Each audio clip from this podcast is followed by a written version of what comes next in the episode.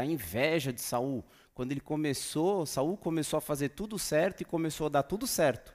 E logo para o meio do capítulo ele continuou fazendo tudo certo e começou a dar tudo errado. Capítulo 19, verso 11, outra pessoa.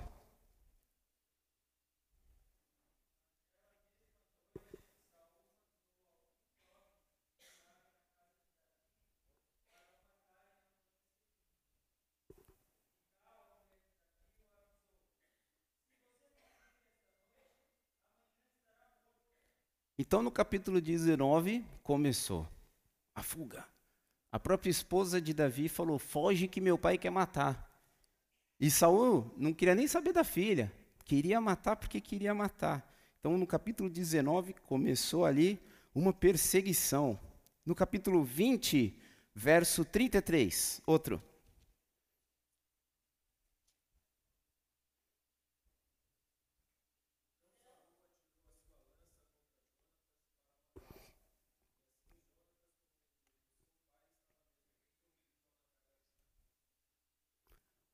Então, no capítulo 20, a cabeça de Davi foi colocada a prêmio. E ficou claro para Mical, para os generais, para todo mundo, e agora para o próprio Jonathan, que Saul queria tanto matar Davi que quase matou o próprio filho, de raiva de Davi. Tacou a lança para matar, é o que está escrito aí. Atirou sua lança contra Jonatas para matá-lo, no verso 33. E Davi está fugindo. E aí nós vimos no capítulo 21, Aimeleque em Nobe. Vocês lembram da história? Aimeleque, Davi chegou lá, Meleque, tem alguma ajuda aí? E foi no capítulo 21, vamos dar uma acelerada. Aí no capítulo 22, no comecinho, ele foge para uma caverna. Lá no comecinho, Davi fugiu da cidade de Gade e foi para uma caverna perto da cidade de Adulã, no 20 e 2. E aí, e aí é onde nós paramos. Um pouquinho antes, Saul vai no capítulo 22 e mata Aimeleque, toda a sua família, todos os profetas, todo o gado, os 88 sacerdotes, não deixa ninguém vivo. E Abiatar foge, corre para Davi e se refugia com Davi. E aí que nós paramos e fomos para o acampamento, felizes, alegres e contentes. Certo? E agora vamos para entender um pouco o contexto de onde nós vamos entrar hoje. O capítulo 22, verso do 20 ao 23. Então, vamos fazer uma leitura forte aí. Do 20 ao 23 para recapitular. Mas Abiatar,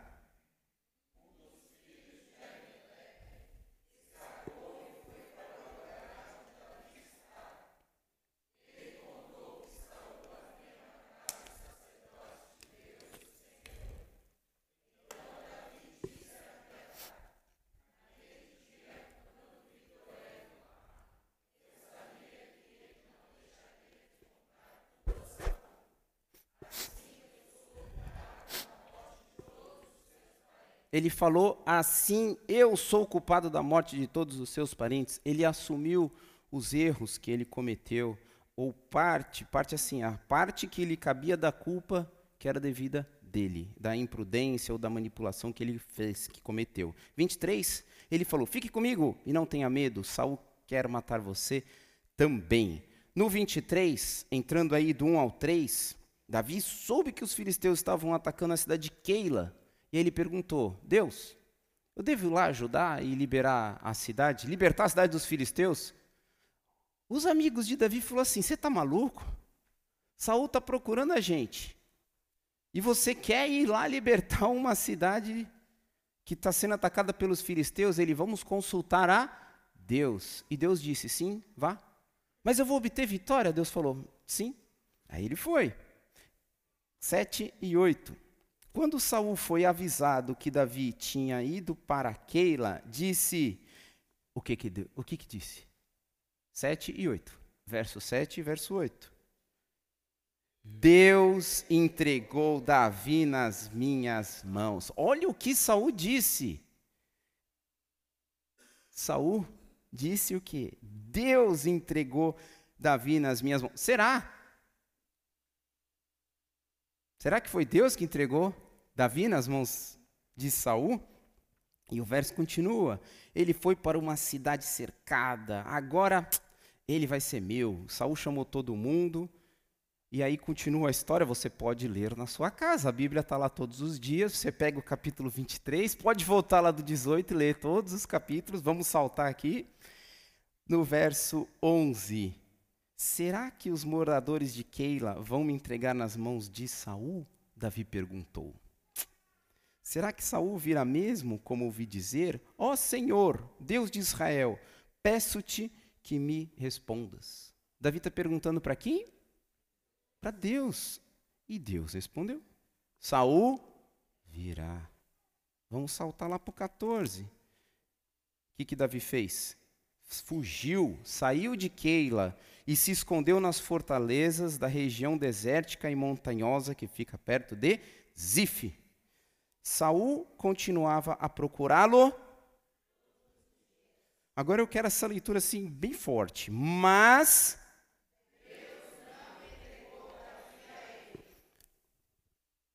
quem que não entregou Davi a Saul? Davi estava fazendo a parte dele se escondendo, indo de um lado para o outro. Mas quem não permitiu que Saul encontrasse Davi? Foi Deus. Então Davi estava sob a proteção de Deus. E era a vontade de Deus que Davi não fosse encontrado. E que de repente ficasse ali em Keila, liberta Keila, vai para o ponto lá do, da caverna de Adu, perto de Adulã, depois ele parece que ele corre por toda a terra aqui, né? A gente lê, a gente fica até meio perdido. Eu vou saltando, é tanta cidade, é tanto lugar que parece que ele corre de um lado para o outro, corre para o outro, mas em nenhum momento Saul pegou ele. Em nenhum momento Saul pegou ele. E continuando, só para um pouco mais de informação, Jonatas, verso 16, foi encontrar-se com ele e ali lhe deu coragem para confiar na proteção de Deus. Novamente, mais uma vez, Jonatas dizendo: confie em Deus, confie em Deus. Só o seu soldado estava de um lado, no verso 26, do monte, e Davi e os seus do outro.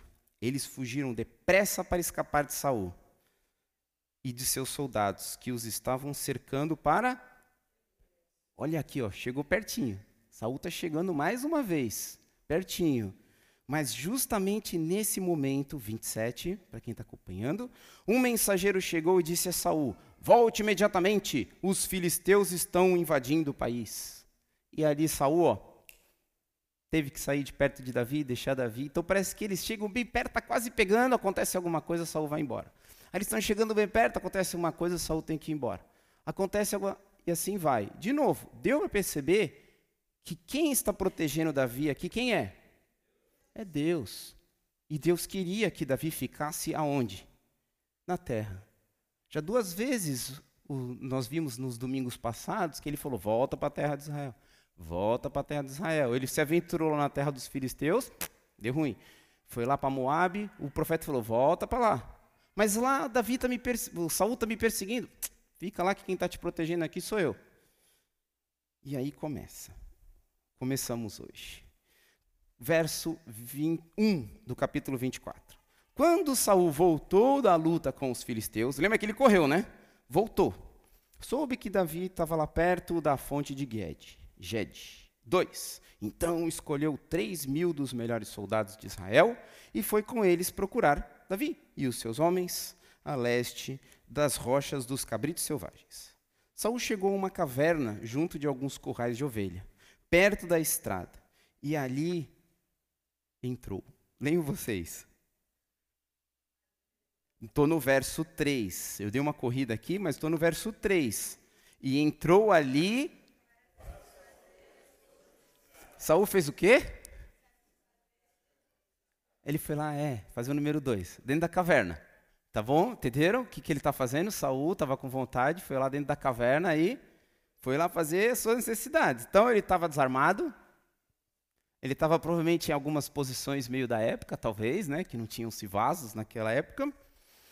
E aí acontece Acontece que Davi e os seus homens, continuam aí, por favor. Hum, então eles disseram a Davi o quê? Lê com entonação aí, ó. Essa é a sua oportunidade.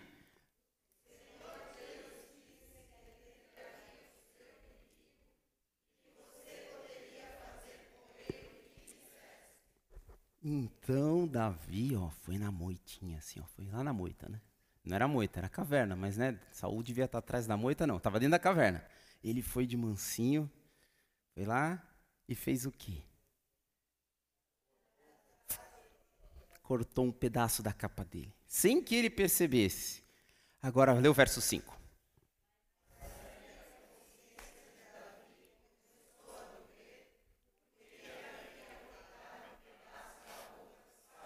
Eita! Davi tinha um negócio aí, chamado quê? Chamado quê? Davi tinha esse treco aí. Esse treco é ruim, gente. Ou é bom, ou é ruim, é bom. Davi tinha esse treco aí. Chamado?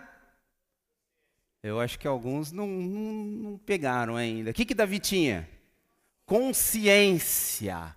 Davi tinha consciência e ela começou a pé, pé, pé, pé, a doer. E o que, que ele fez quando a consciência dele doeu?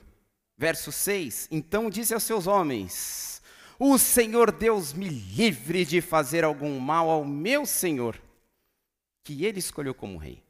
Eu não devo atacá-lo de jeito nenhum, porque ele é o rei escolhido pelo Senhor. Pesada essa frase aqui, né? Ele tinha oportunidade na mão dele. Os amigos deles falaram: é a vontade de Deus. Está lá, ó, no verso 4. Então disseram a Davi: Essa é a sua oportunidade. O Senhor Deus disse que entregaria o seu inimigo nas suas mãos. E Davi faz não só dizer assim, Deus me livre, ele ainda convence. Ao verso 7, assim Davi convenceu os seus homens que eles não deviam atacar Saul. Ele disse: Eu não devo atacar, e vocês também não parem, parem, não ataquem. Então Saul levantou-se, saiu da caverna e seguiu o seu caminho. Gente, um ponto muito importante aqui da vontade de Deus, que a gente pode pegar aqui uma aberturinha e correr, é a submissão. Davi Apesar de tudo que estava acontecendo e tudo quanto estava sofrendo, ele estava submisso à autoridade de Saul. Saul era o rei, não era ele que era o rei. E ele permaneceu submisso, até podendo pegar um punhal e cravar nas costas e tudo resolvido. Ele já devia ter uns cinco ou seis anos aqui fugindo. Essa história toda que a gente está estudando nos últimos domingos provavelmente demoraram cinco, seis, talvez até sete anos. Estava tudo acabado, estava tudo feito. Ou ele ter se ausentado e falado: matem ele. Eu não, mas matem, deixado o barco correr. Será que é correto? Será que a submissão é algo que tem feito parte e tem essa frase aqui desse livro, muito bom esse livro, recomendo. Se você é implicante, vamos lá, vocês, me ajudem, vai.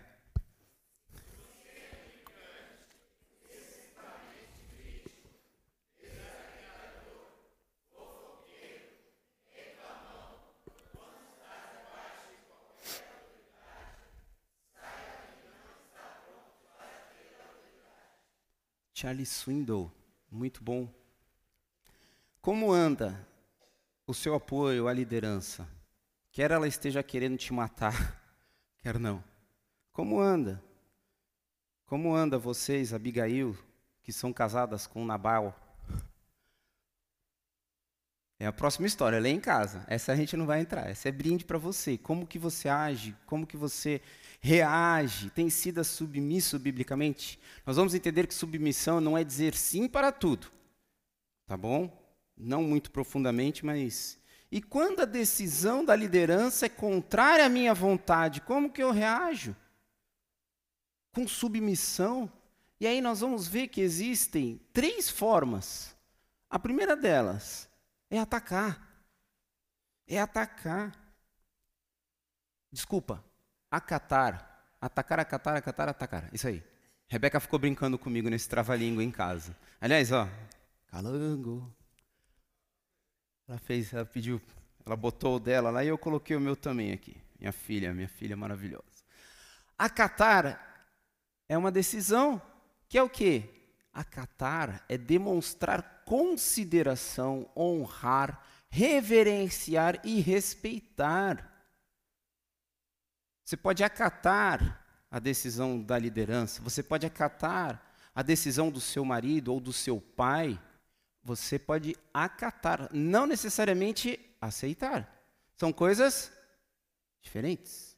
E você pode atacar, que também é uma terceira que também é diferente. Sendo que, mesmo que a decisão não seja muito agradável, você pode procurar um momento para conversar e apelar e contestar. Mas qual é a sua vontade inicial quando a liderança coloca algo para você? É acatar? Olha, eu não concordo, mas vamos lá. Eu não concordo por esse, esse, esse motivo, mas estamos juntos e ó, não vou fazer, vou procurar não fazer bico, cara feia ou consternar e tudo mais. Você entendeu o que eu penso? Entendi. Então vamos junto. Que Deus depois vai cobrar de você da liderança. Ou aceitar, que seria o quê? Consentir e receber. Você aceitou, você consentiu. E estar de acordo, concordar e pensar igual. É muito fácil quando essas coisas acontecem. É muito simples, porque aceitou, então vamos lá, bora. Ou atacar, acatar, atacar, atacar, acatar. Vocês vão decorar isso aí, hein? Atacar, que é o quê? Rebelar, ofender, se opor, conspirar e murmurar ao lado. Qual é a sua vontade? E aí é onde a gente tem tentado procurar. Deus disse: Davi é um homem segundo o meu coração. Nós estamos vendo a situação em que ele passou perante um homem muito mau e que lhe queria o mal e que era líder dele. Como ele agiu? Ele disse: Não devo. E a consciência dele doeu, porque ele cortou um pedacinho da aba. É, gente, nós precisamos aprender com ele, como maridos, como esposas, como líderes, como pais, enfim. E qual era a vontade de Deus? No capítulo 23, que nós corremos, né? No capítulo 23, no verso 7, quando Saul foi avisado de que Davi tinha ido para Keila, ele disse: Deus entregou Davi nas minhas mãos. Será que era Deus que havia entregado Davi nas mãos dele? Ou isso era o que ele estava dizendo? Hum. Voltando para o verso 4, os amigos de Davi falaram para ele lá na caverna. Então eles disseram a Davi, no verso 4: Essa é a oportunidade. O Senhor Deus disse que lhe entregaria o seu inimigo. E aqui vem uma outra pergunta. Quando nós queremos muito fazer alguma coisa, declaramos que é a vontade de Deus? Dizemos, essa é a vontade de Deus. Porque a gente quer tanto algo, mas a gente quer tanto algo. Será que é a vontade de Deus? Está tudo correndo bem. As circunstâncias são favoráveis. O caminho já se abriu para mim. Nada contra essa música, gente, tá? Eu estou até usando ela de forma indevida. Vocês me perdoem, é que a música pede, né? O caminho já se abriu para mim, então entre e tome posse da bênção. Seus conselheiros até concordam e incentivam. Vai, vai lá, mata ele. Crava o punhal nas costas dele, é a vontade de Deus. E você mesmo pode, de repente, se convencer disso. Essa é a vontade de Deus. Mas será que a Bíblia tem alguns princípios, tem alguns padrões, tem algo que os amigos desconheciam ou que Davi até conhecia, mas estava talvez adormecido, não lembravam? Será que fere algum princípio bíblico? Qual que seria a opinião do sacerdote Abiatar naquele momento que Davi estava lá? Qual que será que seria?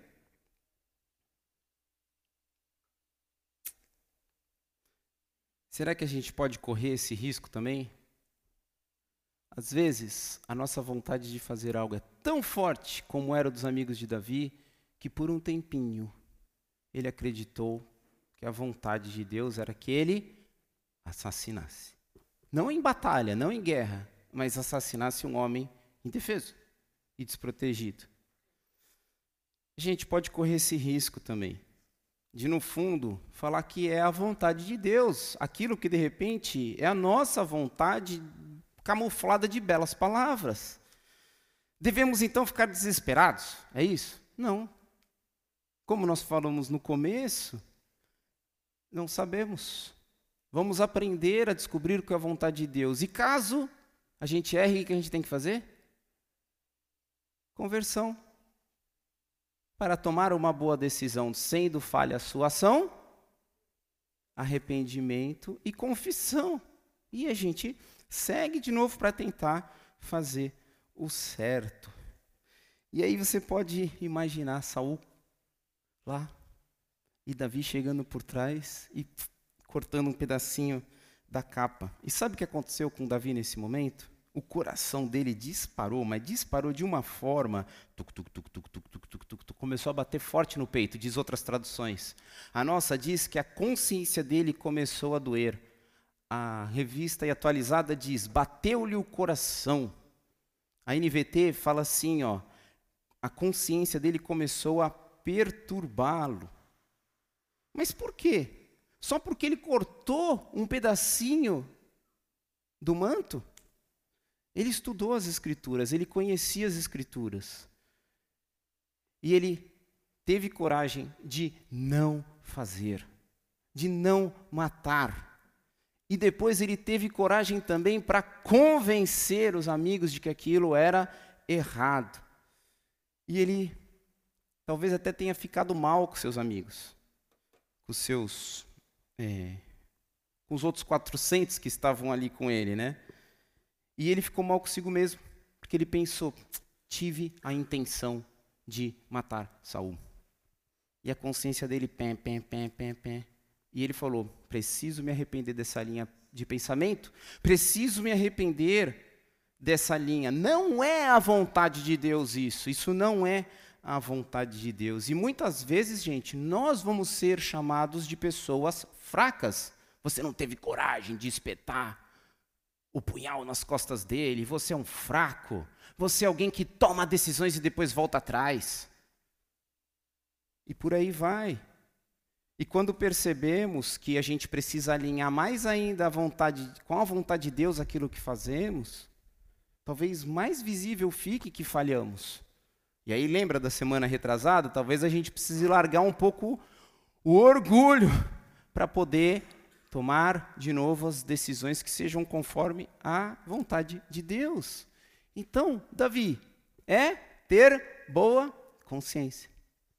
Então temos aprendido qual é a vontade de Deus e para aprender cada vez mais qual é a vontade de Deus e que nós vimos que Davi tinha é ter uma boa, lê lá, ter uma boa consciência. Detalhe, é uma boa. Cutuca aí e fala, ó, é boa consciência. Acorda sua consciência aí. Dá uma acordada nela.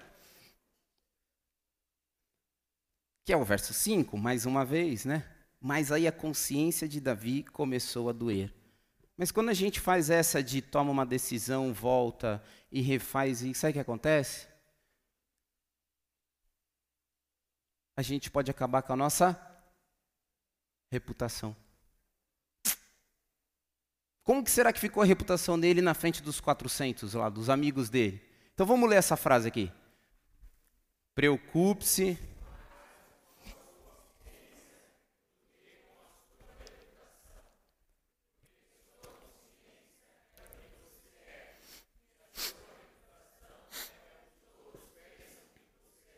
Hum.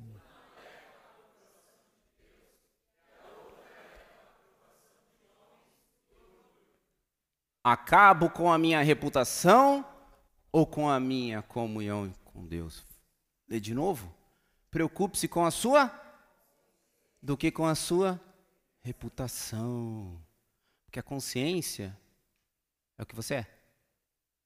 Talvez a gente vai ver um pouco melhor, mas a sua reputação é o que os outros pensam que você é. Uma leva a aprovação de homens, e é o orgulho.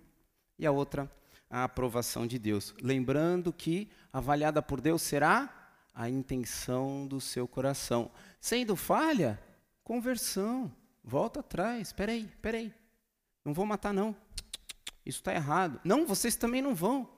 E assim seguir, e assim seguir. Consciência. Às vezes pode ser chamado de fraco, mole, trouxa. Às vezes por acreditar em alguns princípios, ou muitos princípios, ou seguir esse livro, você também, ou eu também posso ser chamado de exagerado, rígido, fanático, trouxa. Acabo com a minha reputação ou com a minha comunhão com Deus. Mas a gente vai entender um pouco melhor. Consciência. Consciência, o que é consciência?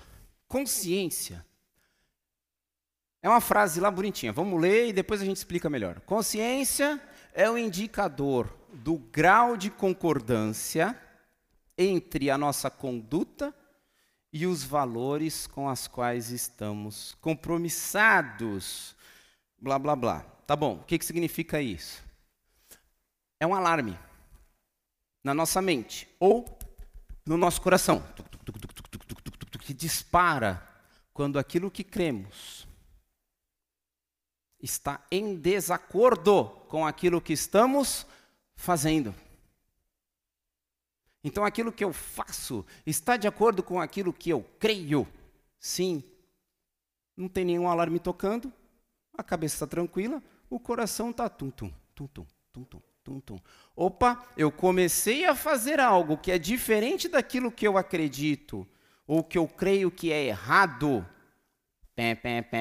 O alarme começa a soar, o coração começa a bater. Isso é consciência.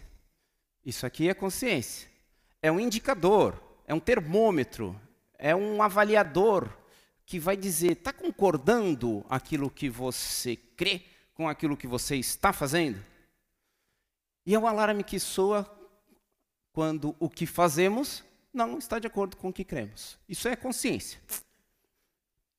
Consciência. Quais são os tipos de consciência que nós temos? A primeira delas que eu queria ver com vocês é a cauterizada. Consciência cauterizada. Alguém abre para mim em 1 Timóteo 4:2. E dependendo de como for, a gente não vai mais abrir, eu vou começar a ler aqui, tá bom? As passagens. Mas alguém em 4:2, outra pessoa Zacarias 8:17. Peraí. Vamos lá. 1 Timóteo 4:2. Quem? Para agilizar aqui, para facilitar. Levanta a mão. Dani. Zacarias 8, 17. Ah, me ajudem. Se a gente sai daqui 10 horas hoje. Zacarias 8, 17. 1 Coríntios 8, 7. Tito 1, 15.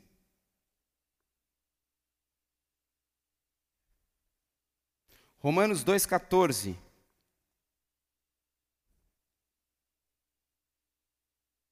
Tá aí, tá bom, depois a gente volta. Então, abram aí.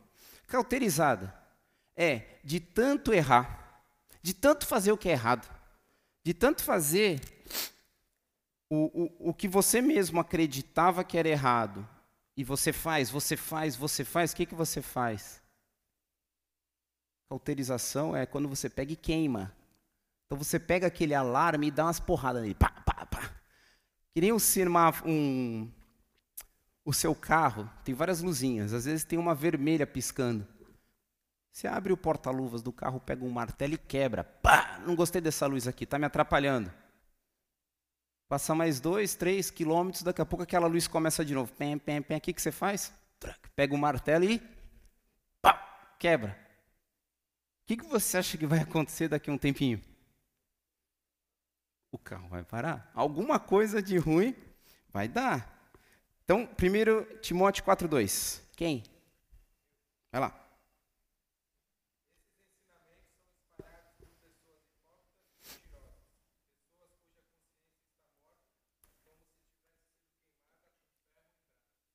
como se tivesse queimado em ferro em brasa. A próxima é uma consciência má. Essa aqui já não dói mais. Não tem mais problema nenhum. Não faço mais nada de errado. Não tem mais problema nenhum. Tá tudo bem, tá tudo uma beleza, tá tudo maravilha. Por quê? Já queimei ela, já não tenho mais esse negócio chamado consciência. Para quê? Para ficar me acusando? Eu não. Essa daqui é a má. Sabe que é errado. De vez em quando ela dá uma pesada ali, mas mesmo ela pesando, mesmo o coração batendo, quero fazer, porque quero praticar o mal ou o que é errado. Porque quer satisfazer a sua vontade. Zacarias 8:17. Alguém?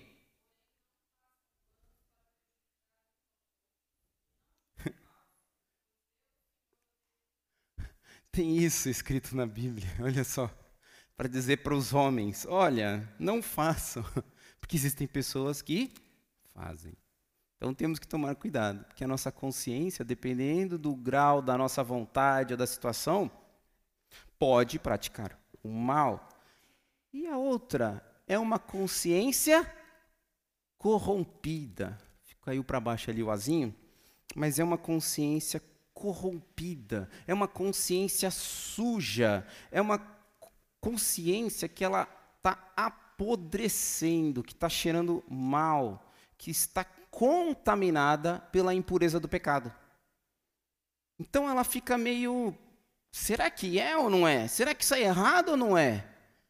Porque ela já está tão imersa, está tão suja que ela não consegue discernir se aquilo de fato é errado ou não. Então, às vezes, o alarme pé, pé soa.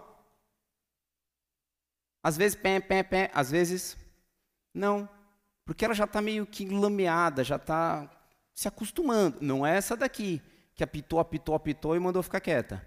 É aquela que talvez já esteja se acostumando e está ali, e se acostumando com o pecado. E o alarme não soa. E está ali, com peso na consciência ou não. Tito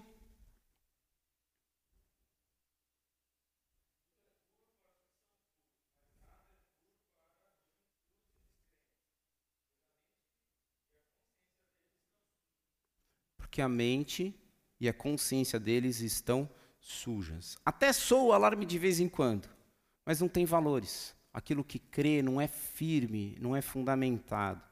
E tem mais uma, e tem mais uma. Mais uma não, tem mais três. Não é mais uma, mais três. Mas vamos ver essa aqui, que é a fraca. E essa aqui é muito perigosa. E eu quero que vocês prestem muita atenção nessa. É aquela que tem pouco conhecimento da palavra de Deus. Portanto, ela não dói para algumas coisas. E outras, ela dói até demais. Porque ela não conhece direito o que é errado, o que é certo. E às vezes coisas que são certas, ela vai o quê? Pé, pé, pé, pé, pé, doer e dizer que é errado. Não, isso não pode, isso é errado. Não, isso pode. Está aqui na palavra de Deus. Não, mas não pode. Essa é uma consciência fraca. E é com ela que nós temos que tomar muitos cuidados e, se possível, podemos estudar outras vezes e outros momentos, mas é 1 Coríntios, quem que está? Quem? Quem era?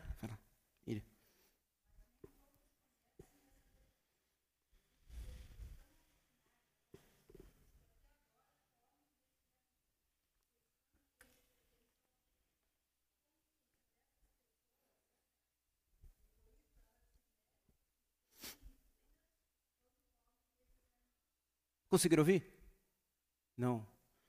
Mas nem todos conhecem esta verdade. Paulo está dizendo assim, que nem todos conhecem essa verdade. Qual é a verdade que Paulo está dizendo?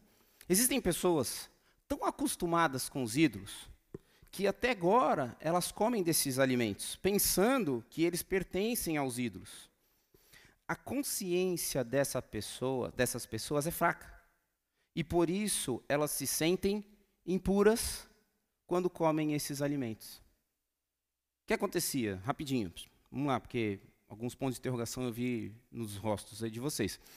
Naquela época, existiam sacrifícios, existiam rituais religiosos, onde eles sacrificavam também bois, ovelhas e, e diversos animais para os deuses pagãos. para os ídolos. E essas, esses animais, eles eram faziam parte ali de um ritual. Existiam os animais que eram cultivados, alimentados, né, os, o, aquelas picanhas de, de, primeira qualidade, né, aquele boizinho que foi abatido com um ano, aqueles novilhos, aquelas coisas todas. Essa carne era caríssima. Essa carne aqui, muitas vezes já estava meio que contaminada, estava meio suja. Então, o que, que o pessoal fazia? Pegava e falava: Bom, beleza, nós fizemos aqui o ritual sacrifício, o que, a gente faz? Ah, põe para vender lá no mercado. Não, mas e o preço que vai cobrar? Ah, cobra baratinho. E essa aqui? Essa aqui vai ser cara. Essa daqui? Baratinha. E naquela época, muitas pessoas, quando assumiam Jesus Cristo como único Senhor e Salvador, cristãos, perdiam o emprego. Eram perseguidos tinham que viver fugindo de um canto para o outro, um canto para o outro, e muitas vezes sobreviviam com muito pouco dinheiro. E às vezes eles iam e compravam dessa carne aqui, porque ela era mais barata. E tinha gente que olhava e falava: Oh, eles estão comprando a carne que foi sacrificada a ídolos. E Paulo dizia: Mas tudo me é lícito, mas nem tudo me convém. Então, por causa dessas pessoas que fazem, oh, não come, irmão. Vamos fazer com que essas pessoas entendam que isso aqui não é mal, que não é o animal, que não é a carne, que não é isso. Mas enquanto eles não entenderem, não coma. Na presença deles. Não coma. Dá para entender um pouquinho? Então a consciência fraca é desses irmãos que fazem assim, oh. E aí ele fala, mas vai lá e conversa com esse irmão, instrui ele, educa ele, fala, olha, não tem problema. Como assim, como Pedro lá desceu o lençol e falou: Pedro, mata aí, come. E em outras coisas, não é pecado. E entenda o contexto, entenda a situação. Bom, voltando, não é hoje, não é isso. E Paulo também dizia: tudo me é lícito, mas nem tudo me convém. Então, por causa da consciência fraca de alguns, não faça certas coisas. Porque isso para elas pode soar um pé, pé, pé, pé. Meu irmão está pecando, pé, pé, pé. Meu irmão está pecando. Então não faz. Vamos tentar, por amor aos mais fracos, não fazer. Não que você seja o mais forte ou o mais orgulhoso. Não, não é isso. Ah, então vou deixar de fazer. Não. Deu para entender? Vamos seguir. Senão a gente acaba aqui, não acaba hoje. Romanos 2,14, quem? Vai lá. Não, não, não, não, mais alto aí, vai. Que o povo daqui não escuta.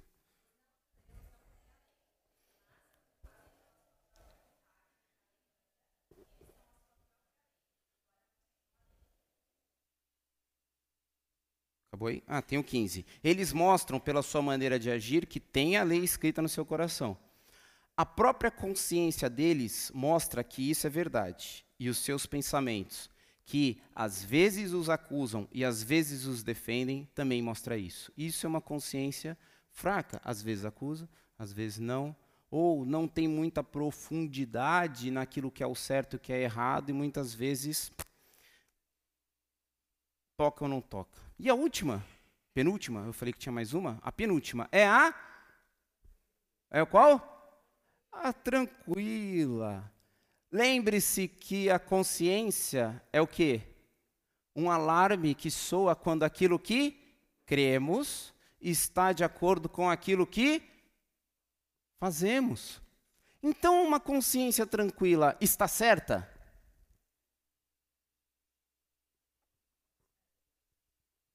Se ele está crendo em algo e está fazendo aquilo que ele acredita, ele está tranquilo.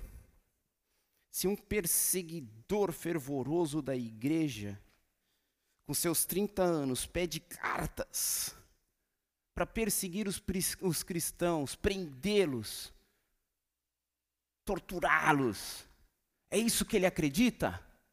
E ele está fazendo isso. Então a consciência dele está tranquila. E ele deita e dorme tranquilo. Por quê? Porque ele está fazendo aquilo que ele acredita. Essa é a consciência tranquila. Quem ficou com. Não, essa aqui eu não distribuí. Jó 27, 6b diz assim: Fico firme não desisto de dizer que estou certo Era Jó se defendendo. Pois a minha consciência nunca me acusou. Mas para quem leu o livro até o final, vê que no final aconteceu uma série de coisas. 1 Coríntios 4,4, Paulo disse: Embora em nada a minha consciência me acuse, nem por isso justifico a mim mesmo. O Senhor é quem me julga. Aí pegou. Paulo disse isso, escreveu isso. 1 Coríntios 4,4. Se quiser, anota, porque esse é um verso que a gente precisa decorar. 1 Coríntios 4,4. Embora em nada minha consciência me acuse. O Paulo está dizendo o seguinte: minha consciência está tranquila. Minha... Em nada ela me acusa. Mas não é, só, mas não é por isso que eu estou dizendo que eu estou certo. Que eu me justifico a mim mesmo. O Senhor é quem me julga. E aí é onde a gente entra na última que é uma consciência limpa, pura e boa. Lembra que eu falei que a vontade de Deus é que nós tenhamos uma boa consciência? Não é que tenhamos uma consciência tranquila, mas é que tenhamos uma consciência boa. E aí entra alguns versos. Hebreus 10, 22. Quem? Vamos lá, rapidinho. Hebreus 10, 22. Vamos, vamos, vamos, vamos. Pati. Atos 24, 16. Romanos 9, 1.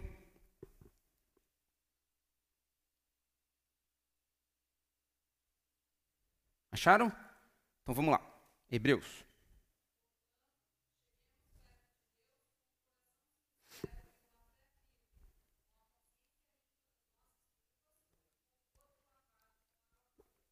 Uma consciência limpa das nossas culpas. Atos 24.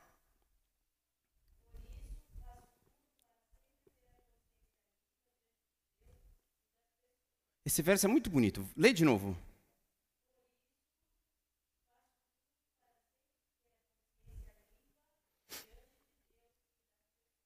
Não é eu, para que eu tenha uma consciência tranquila, mas é para que eu tenha uma consciência limpa. 24:16. Para que eu tenha uma consciência limpa diante de mim, de mim mesmo, para aquilo que eu creio, é aquilo que eu faço ou perante Deus e perante aos homens. E se por um acaso eu falei em algo, opa, necessário conversão, necessário arrependimento e confissão, vamos chegar lá. Romanos 9, 1.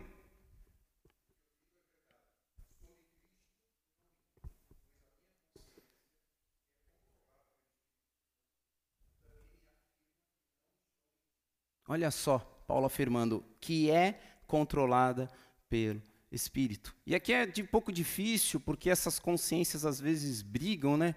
Por exemplo, você pode pegar pessoas que um tem uma fé fraca, o outro uma fé, desculpa, uma consciência fraca, o outro uma consciência corrompida, e aí fica aquela briga, não, mas isso é certo ou isso é errado? Não, mas você está fazendo errado. Não, mas é porque você já cauterizou a sua consciência. Não, você está tão imerso no pecado que você não está vendo. Não, mas é você que está vendo, é, como é que o pessoal fala? É chifre em cabeça de, de cavalo, né? Tipo, você, você, você tá, não, mas calma, vamos voltar à palavra de Deus. Vamos crescer na fé, vamos fortalecer a fé e tentar entender qual é uma consciência limpa, pura e boa. E não se justificar a si mesmo, mas de repente a sua consciência pode estar fraca ou corrompida de tanto pecado, pouco pecado ou médio pecado. Por isso que temos uns aos outros, por isso que temos irmãos, por isso que, por isso que temos uns aos outros. Por quê? Caso falhemos e, peque, e, e a gente peque, necessária é com a conversão. Tá bom, beleza, entendemos o que é consciência. Mas qual tem sido a minha vontade quando a minha consciência faz pé, pé, pé, pé, pé, pé, pé? Quando a minha consciência, a de vocês agora talvez, que possam ter situações que vocês estejam lembrando, ou do acampamento, ou da sua casa, ou do seu dia a dia, ou com, seus, com o seu patrão, com seus filhos, com a sua esposa, com seu marido, sei lá. Qual tem sido a sua vontade? A minha vontade também. Quando a sua consciência dói, quando a minha consciência dói. Nossa vontade, por favor, me ajudem.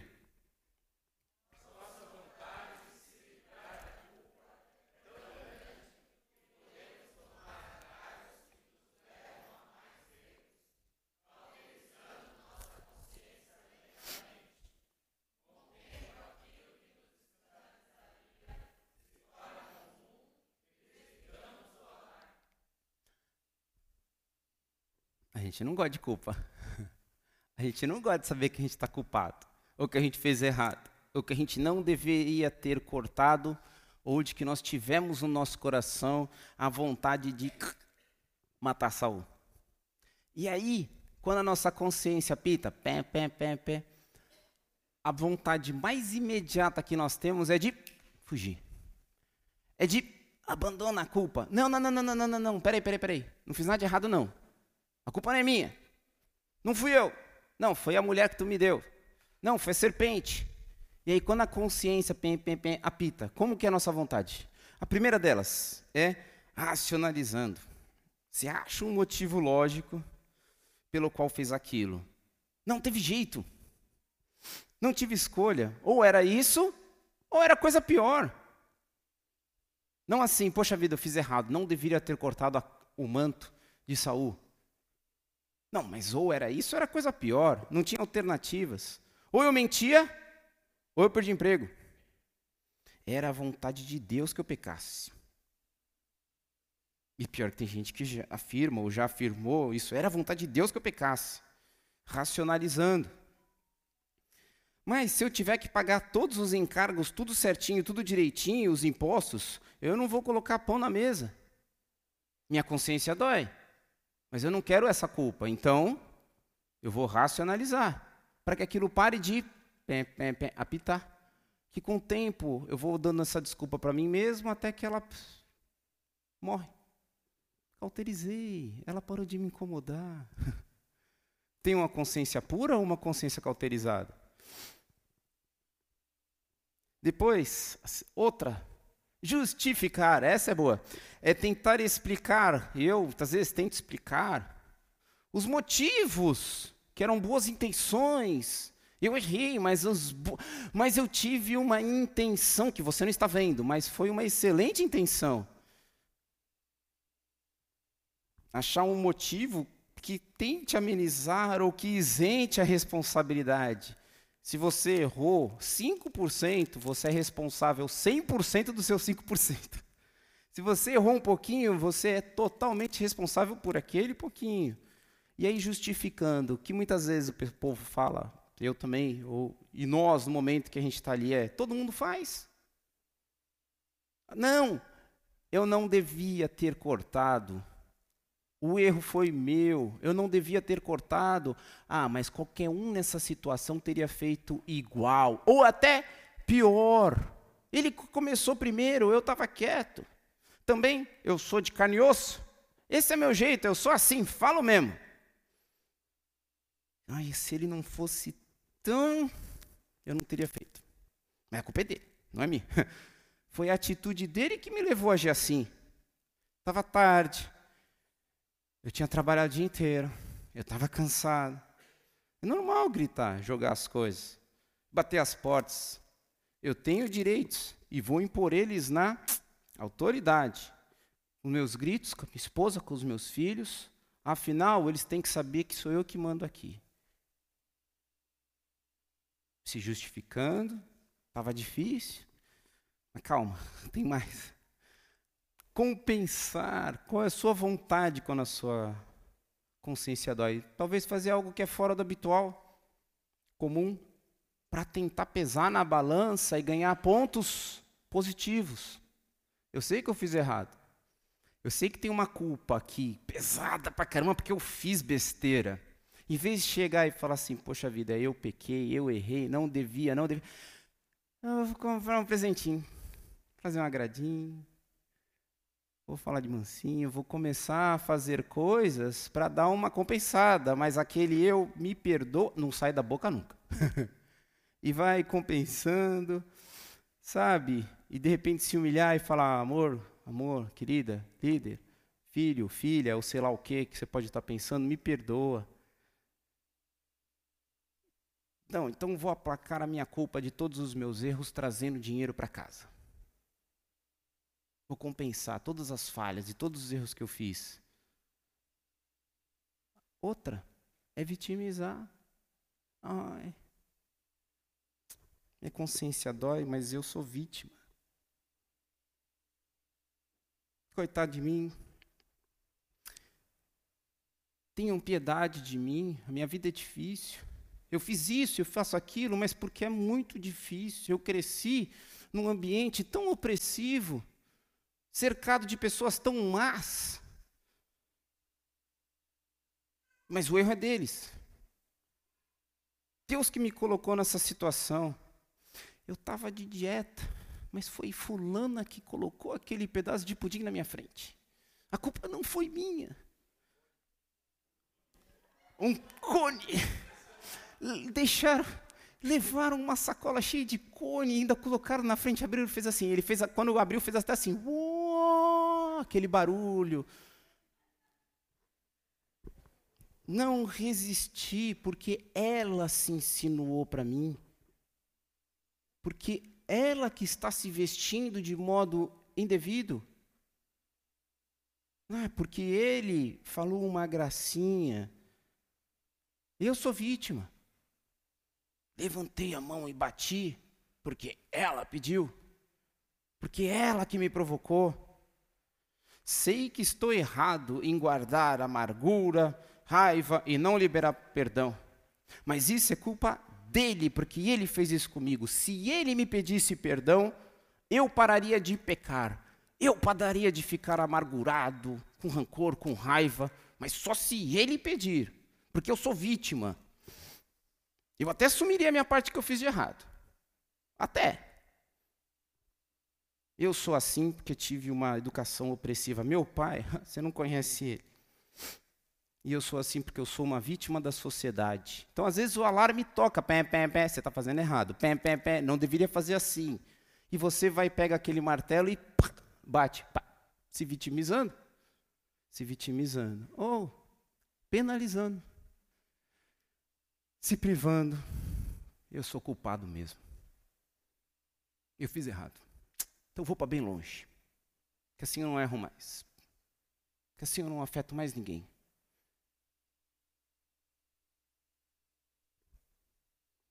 Bem lembrado. Os dois aqui fizeram o gesto. É pegar o chicote e começar a se penalizar. E é muitas vezes causar sofrimento em si mesmo para ver se aquela dor diminui, para ver se aquela culpa ameniza. Vou subir a escadaria do Monte Serra para ver se sinto menos culpado pelas coisas que eu fiz. Não vou, porque estão bravos comigo. Não vou na reunião. Não vou para tal lugar, não vou me encontrar, não vou falar com ela, não vou falar com ele, por quê? Porque ele porque eu fiz errado. Então eu vou deixar o convívio. Fico sem comer então. Acabou, não vou comer mais nada.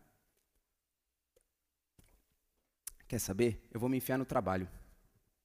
Vou trabalhar, trabalhar, trabalhar, trabalhar, trabalhar, porque eu sei que eu fiz errado, que eu fiz besteira, que eu fiz um monte de coisa errada. Ou, sabe, vou começar a fazer algo excessivamente. Quer seja exercício, limpeza da casa e outras coisas mais, para tentar se penalizar por causa de algo que a sua consciência grita, ou apita, ou já está com sinal. Essa aqui eu deixei para agora, que agora está mais quente, né? Atacando.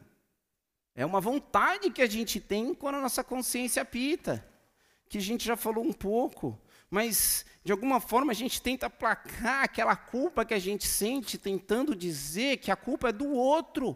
E ainda ataca. E você? Você não se enxerga? Você não vê o que você faz, está fazendo de errado? A pessoa já declarou na mente dela que ela está errada. Só que aquilo está pitando tanto no coração dela, está pitando tanto para ela que ela não aguenta aquilo e quer acusar o outro também, quer falar que o outro e aquilo e aquilo. Você já tirou a trave do seu olho antes de falar de mim? Olha só, você fez isso, isso, isso, isso, isso, aquilo, aquilo, aquilo, aquilo, aquilo, blá, já começa a disparar o quê? Atacando. Porque você também está com a sua consciência doendo. Que você também está, e ainda fala, o que você fez foi muito pior. Espera aí. O que você fez também foi. Espera aí, assuma o seu erro. Reconheça a sua parte. Seja responsável por 100% daquilo que você fez de errado. Diga, eu não deveria ter cortado a capa. Não, não façam isso, é errado. Ele é ungido do Senhor, como nós estamos vendo, a vontade de Deus por meio da vida de Davi. Ou atacando. Você está pegando no meu pé. Larga no meu pé. Toda hora pega no meu pé. Ou situação de filhos, né? É bem engraçado, né? Os filhos, quando a gente de repente fala, olha, você está errado. Que às vezes nós somos a voz da consciência deles, né? Ou dos nossos amigos, né? Fala assim, ó, você está fazendo errado. Meu irmão faz coisa muito pior e você não fala nada. Mas o fulano, a fulana faz bem pior e você não fala nada. É atacar. É atacar. E uma penúltima é minimizar. Ah, mas era só um pedacinho da capa. Vamos tirar a gravidade disso daí. Vamos tentar dar uma amenizada, mas foi só um olharzinho. Foi só de relance assim que eu dei uma cobiçadinha. Foi só um flertezinho. E a coisa pode tentar amenizar. E a consciência, pé, pé, pé, pé, pode ser a sua, pode ser de pessoas próximas a você que também estão lhe falando algo. Não foi tão ruim assim. Foi uma mentirinha branca. Tem gente fazendo muita coisa pior. Eu não estou matando, eu não estou roubando, eu não estou ofendendo ninguém. Eu só cortei um pedacinho da barra de Saul. Não matei, eu podia estar tá matando ele. Meu erro foi pequeno demais. Tem tanta gente que rouba milhões, tem tanta gente que rouba tanto. E aí a gente acaba minimizando. E como é difícil quando a nossa consciência vem e nos acusa de algo que Deus quer que limpemos, que Deus quer que tenhamos uma consciência boa, perfeita, pura. E a gente fala: ah, Deus, deixa isso para lá, isso não tem significado, isso não tem importância, isso foi tão pequeno. E de repente ele quer que você o confesse para ele e fala: não devia fiz errado. Segundo a palavra de Deus, eu não devia ter agido desta forma. Mesmo que eu acabe com a minha reputação e seja considerado um frouxo, um tolo, perante os outros 400. Não, não matem ele, não matem, não matem Saul. E a última, talvez, é ignorar. Tem muito a ver com um pouco do minimizar. É que o minimizar ainda incomodou um pouco que esse, esse, essa consciência pode ser da sua própria consciência, como pode ter sido a consciência da sua esposa, escutem elas. Como pode ser dos seus maridos, escutem eles. Às vezes Deus fala por meio uns dos outros, dos seus discipulados. Às vezes ele fala: oh, não foi muito legal o que você fez, você não devia ter.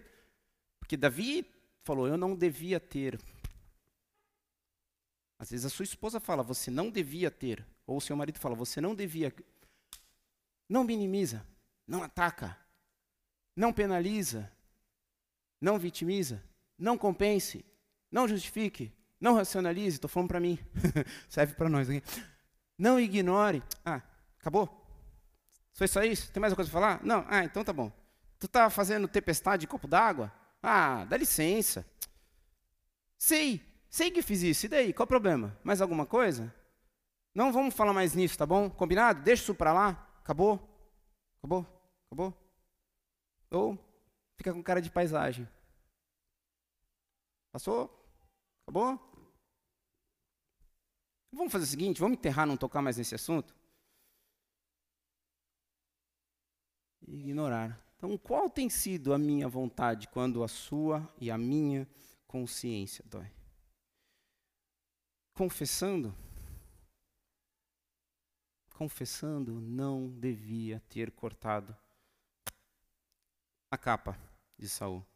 Será que a sua. Agora para nós aqui, para você, para mim, para nós. Já sei que um monte de coisa que o Espírito Santo já pode ter tocado, mas talvez ainda não tocou. Sua consciência ainda dói por alguma DR aí, alguma discussãozinha de relacionamento, DR, né? Discussão do relacionamento entre marido e mulher, que não foi resolvida ainda. Ou que talvez para um está resolvido, mas para outro não. Talvez por que será que ainda você se lembra? Será que é o Espírito Santo de Deus trazendo para que você limpe? Lembre-se, você é responsável por 100% do seu erro. Então, vamos limpar a nossa mente para a glória de Deus, para a glória de Deus.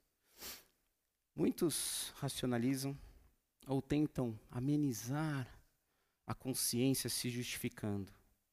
E tem uma frase aqui: para não sentir pesar a culpa e para não carregar esse fardo por ter falhado, por ter feito algo errado. Isso vem desde o jardim do Éden. E, gente, leia essa frase aqui para mim, para dar uma acordada.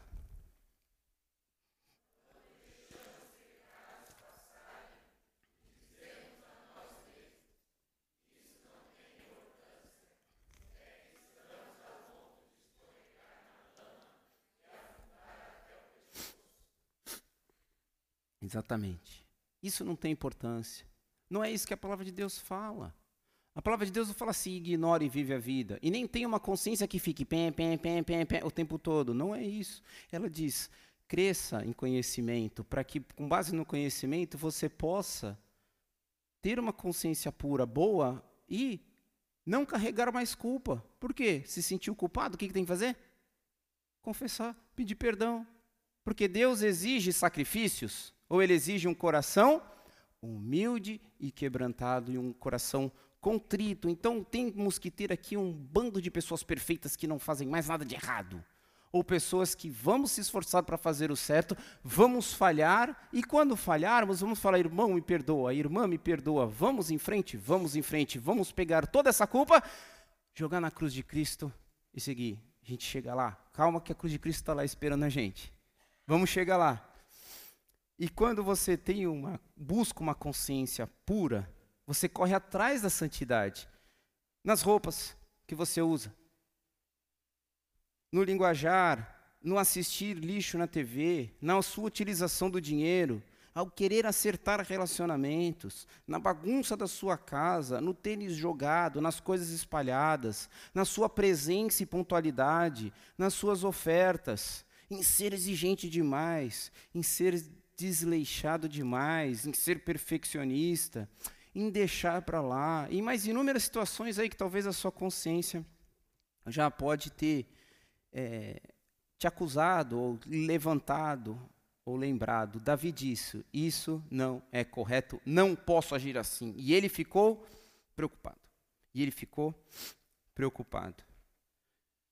E quando falamos a culpa é do outro, isso não tem importância, estamos revelando um coração que não está preocupado em ser humilde e não estamos revelando um coração que quer fazer a vontade de Deus para a glória de Deus, que é o mais importante. Estamos tentando transferir a culpa. E aí, avaliada por Deus, será a intenção do nosso coração. Enfim, quando a minha consciência dói, Davi disse: Isso não foi correto, não posso agir assim. Ah, isso não foi tão errado e meu jeito não é assim. Ou, meu jeito é assim. A forma como eu tratei não foi correto. Não posso agir assim. E queria que você fizesse uma avaliação rápida. Aí, rápida.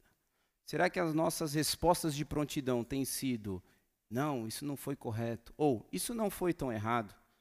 Ah, isso é coisa da sua cabeça, isso é coisa de que você está achando aí? A sua consciência que é fraca. Você que está pegando meu pé. Lembrando que, às vezes, o que nos impede de abrir mão e dizer a culpa foi minha é o nosso orgulho. É o nosso orgulho dizer a culpa foi minha, eu errei, não deveria ter feito assim, não deveria ter feito assado.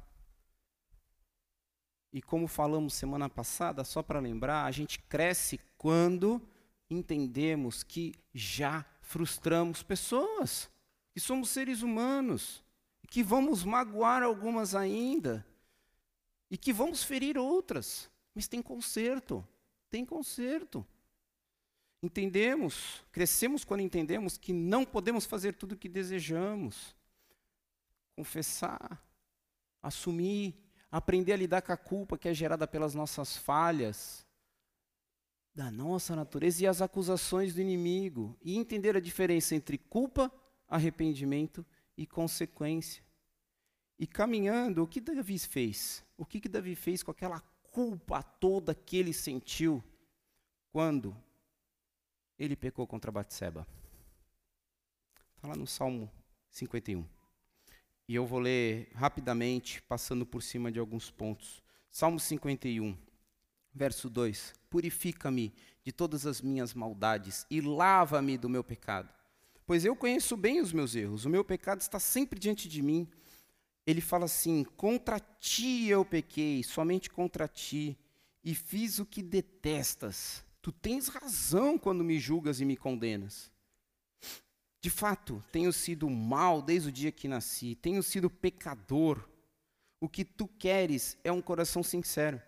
Enche o meu coração com a tua sabedoria. Tira de mim o meu pecado e ficarei limpo e lava-me.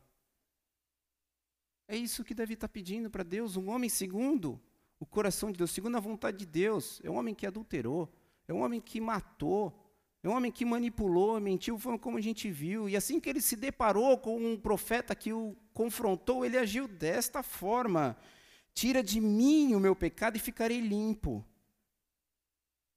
Não é foi o outro, foi ele, foi aquele. Não, é eu errei, me lava, me limpa. Aí sim, faz-me ouvir outra vez os sons da alegria, que foi o, o Salmo 4, verso 8. Então eu deito e logo pego no sono, porque só tu, Senhor, me fazes deitar. É isso? E no verso 5, 4, ele fala assim: tremam de medo e parem de pecar sozinhos e quietos em seus quartos, examinem a sua própria consciência. Quando me deito, durmo em paz, pois só tu, ó Senhor, me faz viver em segurança.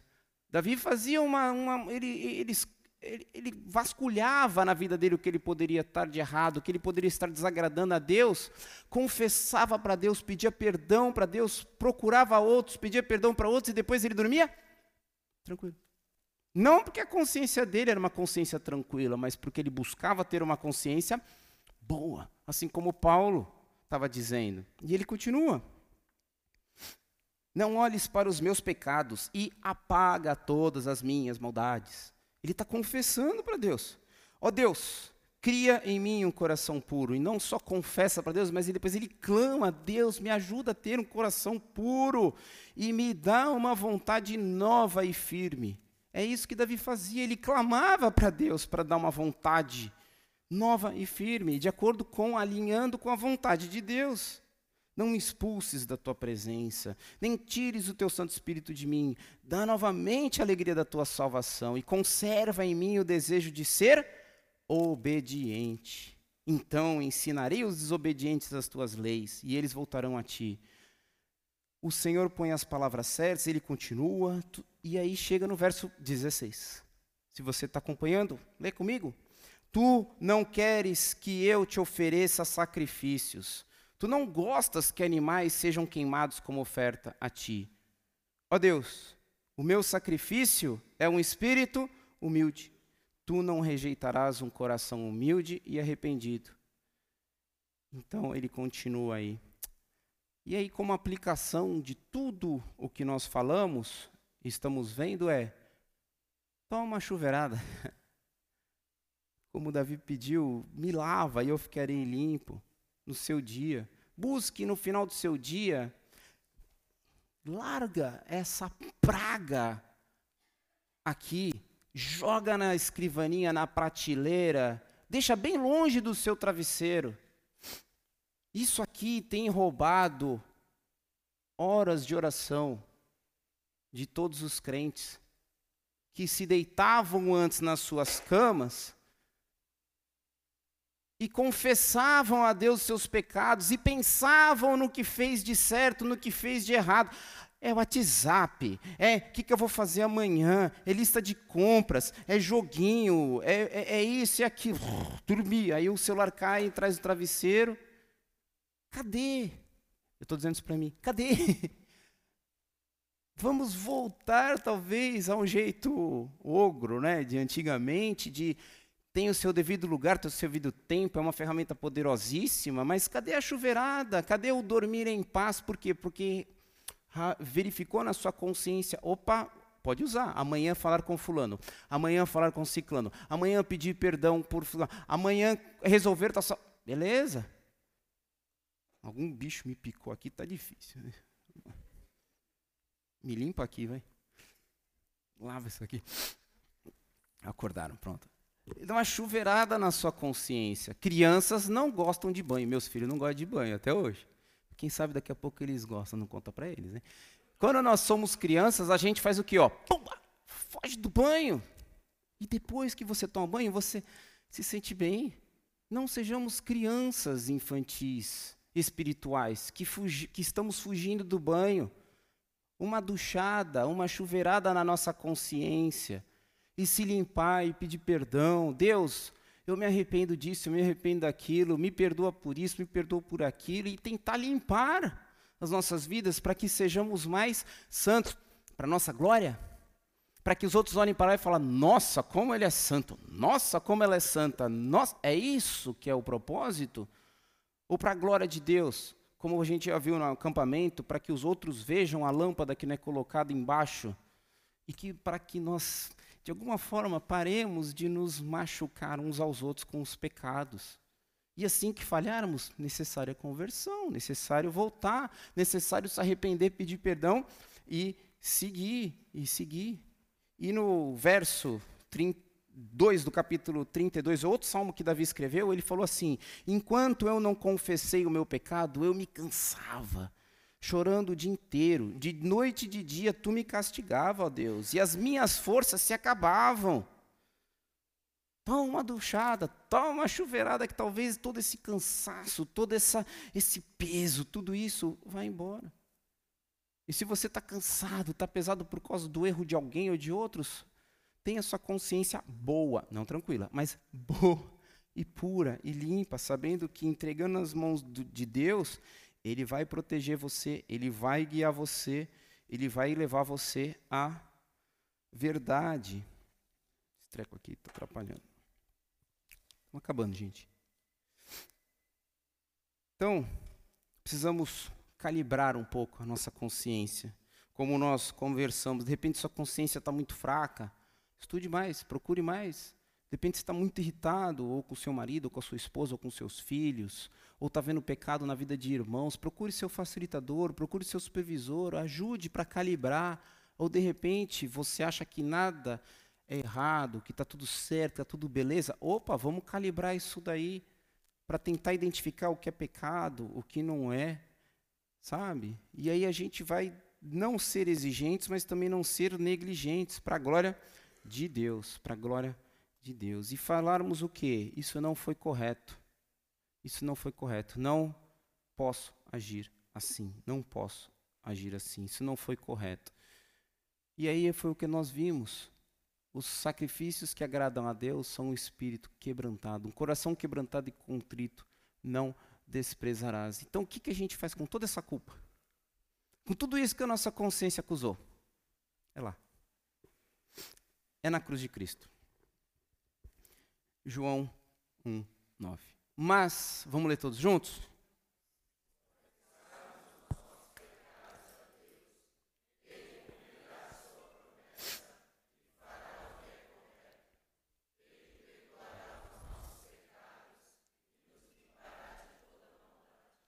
Baixa a tua cabeça. E assim a gente encerra. Faça uma oração, você e Deus. Deus, eu vou diante da tua cruz agora e jogo nela todas as minhas culpas, pedindo perdão a ti, que o Senhor me limpe, que o Senhor crie em mim um coração puro e me dê uma vontade nova e firme Peço que o Senhor conserve em mim o desejo de ser obediente, de ter um espírito humilde, um coração humilde e arrependido. Minha consciência, a nossa consciência muitas vezes nos acusa, mas que não façamos o que é certo para que ela não nos acuse, mas para que o Senhor seja glorificado. Nos ajude a estabelecer um tempo diário com o Senhor, que possamos obedecer aquilo que já sabemos, que possamos manter comunhão com outros crentes que possam nos ajudar a pesquisar o que pode ou não estar errado em nossas vidas e que tenhamos coragem de confessar aquilo que fazemos de errado a Ti. Para que possamos viver livre, para que possamos viver leve e possamos deitar e dormir um sono leve e tranquilo. Não porque não fazemos coisas erradas, mas porque um dia o Senhor morreu na cruz e permitiu que o Senhor nos limpasse de todo o mal. Obrigado por essa oportunidade e assim podemos adentrar e ter comunhão contigo. Em nome de Jesus. Amém? A sua consciência vai ajudá-lo a fazer a vontade de Deus. Boa noite, irmãos.